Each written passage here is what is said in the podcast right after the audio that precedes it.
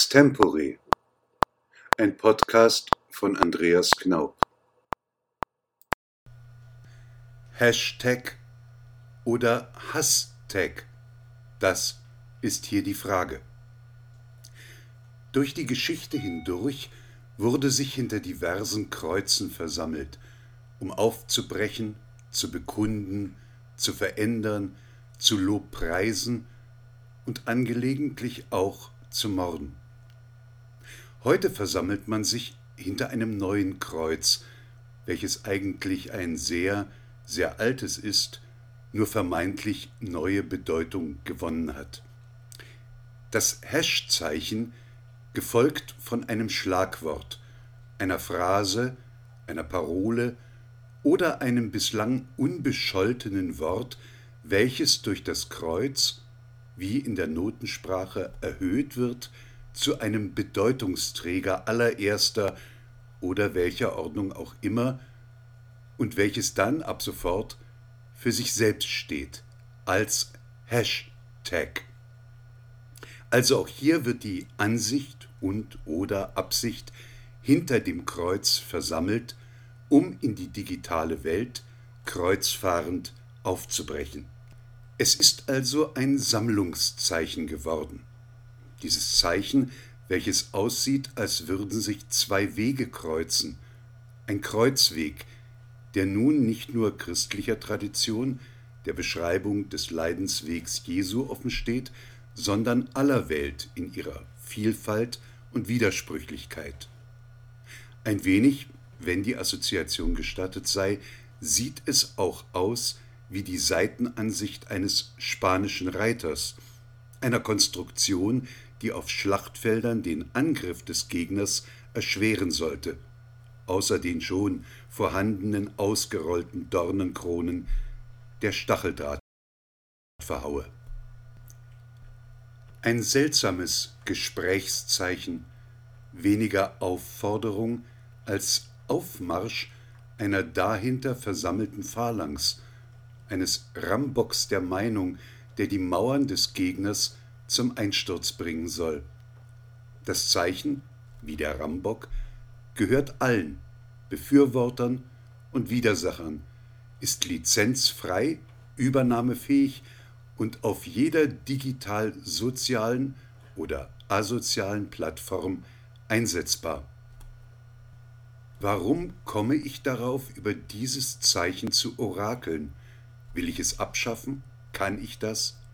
Zweimal Nein. Ich versuche nur nachdenkend auf Bedeutungen zu verweisen, auf Interpretationen. Es sind meine Interpretationen, meine Assoziationsketten, in die sich hier und da bereits von anderen gedachte Gedanken knüpfen.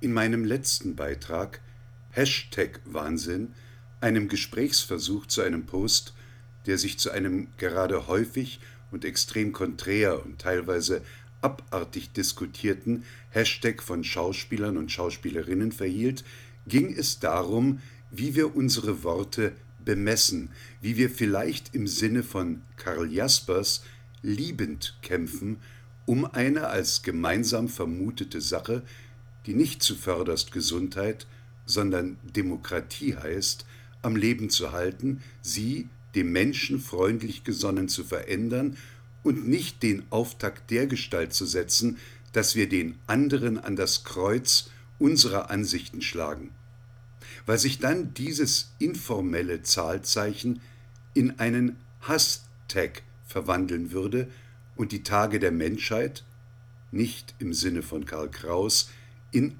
Hasstage verwandeln würden. Von der Milliardenzahl der Menschen auf diesem Planeten abgesehen, der Zahl der Europäer, der Deutschen, der Einwohner der Stadt XYZ, in allernächster Nähe betrachtet, dein engster Umkreis, deine Familie, deine Freunde, und mit Freunden sind nicht die Follower, Likers gemeint, sondern die, bei denen du unaufgefordert nachts vor der Tür stehen kannst, wenn du ein unlösbares Problem hast, verzweifelt oder ratlos bist, eingelassen wirst? Wie viele totale und grundsätzliche Übereinstimmungen bilden euren gemeinsamen Vorrat?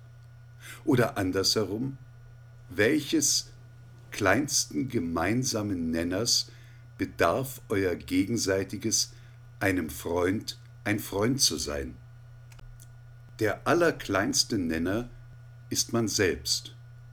Und genau da beginnen auch die Handlungen, die zu wirken beginnen, die sich als gut erweisen oder als Fehler und im schlimmsten Fall als Verfehlungen.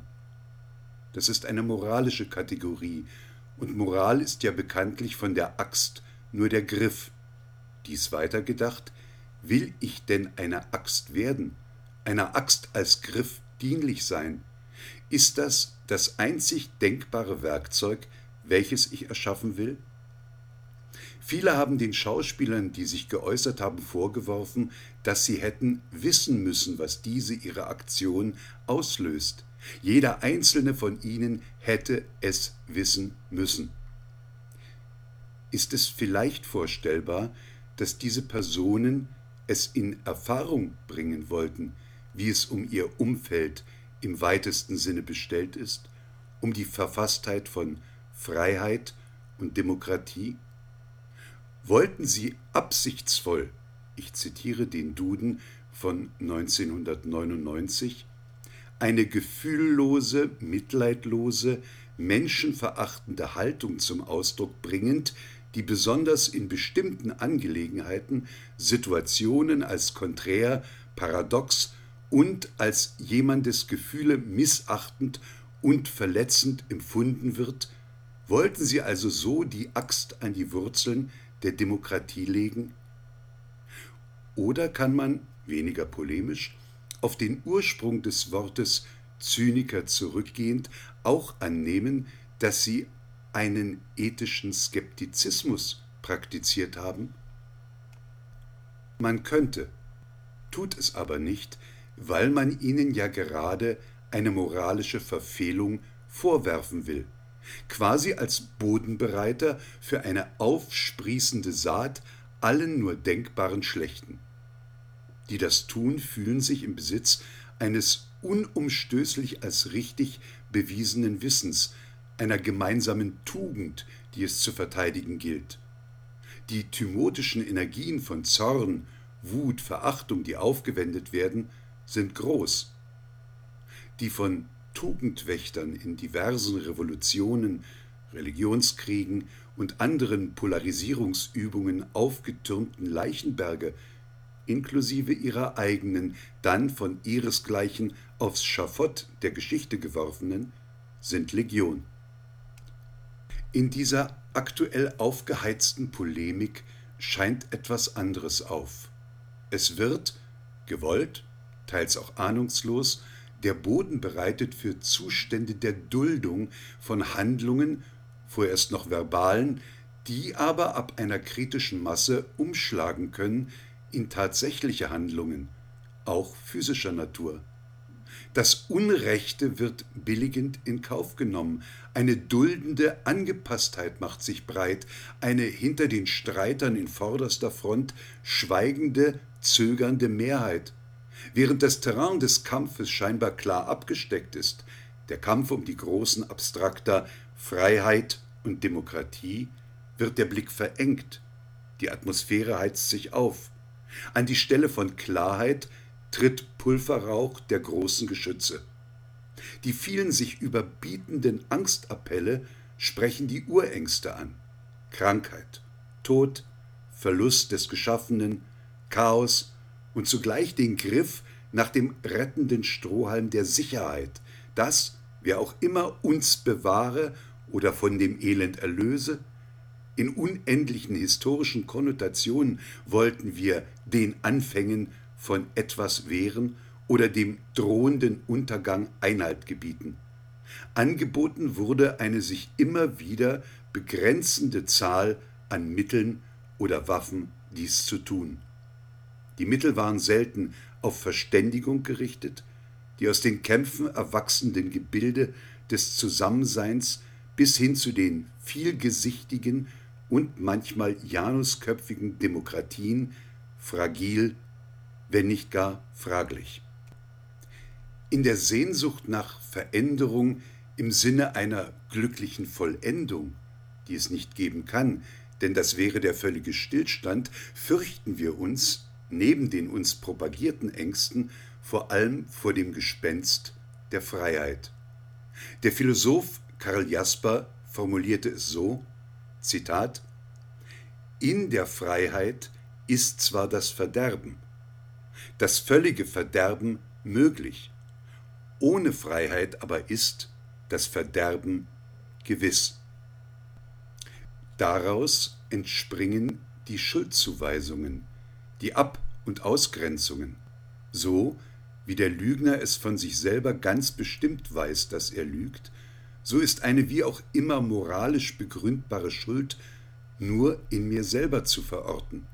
Was ich als Schuld tatsächlich empfinde, geschwiegen oder aufbegehrt zu haben, wird mir erst im Austausch mit anderen erfahrbar. Wenn dieser Austausch aber schon im Beginn ein Urteil ist, dann ist ein großer Teil der Freiheit schon verspielt. Noch einmal das Wort vom liebenden Kampf bemühend. Er wird nie und zu keiner Zeit aufhören. Er ist ja das Wesen unseres Beieinanderseins in unserer Unterschiedlichkeit. In dubio pro reo, also vor dem Urteil der Zweifel im Sinne des Beklagten, der wir als Gattung Mensch alle angehören. Denn wer urteilt darf, Zitat, der Frage ausgesetzt werden, welche Vollmacht er habe, zu welchem Zweck und aus welchem Motiv er urteile, in welcher Lage er und der Beurteilte einander gegenüberstehen.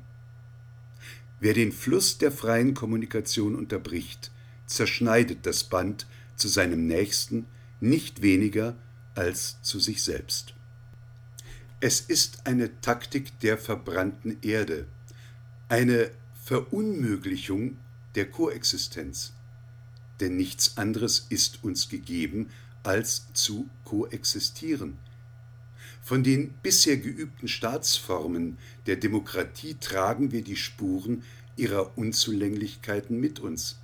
Wir wissen, dass keine dieser Formen eine unerschütterliche Garantie für die Idee der Demokratie war, kein ehernes und ewiges Gefäß, sondern immer neue Fusion und Spaltung.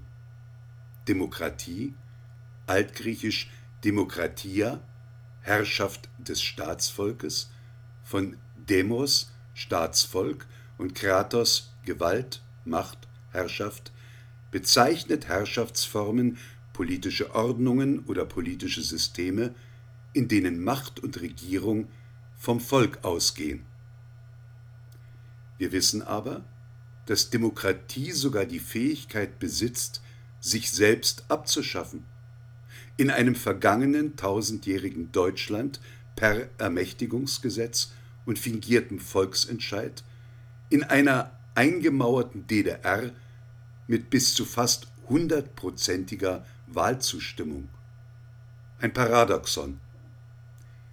Besonders in Zeiten von großen Krisen oder Katastrophen liegt die Gefahr nahe, dass dieses Paradoxon zum gordischen Knoten erklärt wird, der für einen Neuanfang einfach nur zerhauen werden muss, weil es Zeit und Mühe kostet, die man nicht hat, ihn aufzudröseln, weil es für jeden Einzelnen bedeutet, seinen Teil des Knotens zu finden, seinen Anteil an der Verstrickung. Wer sich dieser Mühe begibt, lässt das wenig wählerische Schwert zu. Aus einer nicht minder krisengeschüttelten Zeit, dem Jahr 1966 in der Bundesrepublik Deutschland, sei noch ein Zitat des Philosophen Karl Jasper gestellt, der sich um die Einführung der sogenannten Notstandsgesetze sorgte. Die breite Diskussion und die Proteste haben das Inkrafttreten der Notstandsgesetze am 16. Mai 1968 nicht verhindert.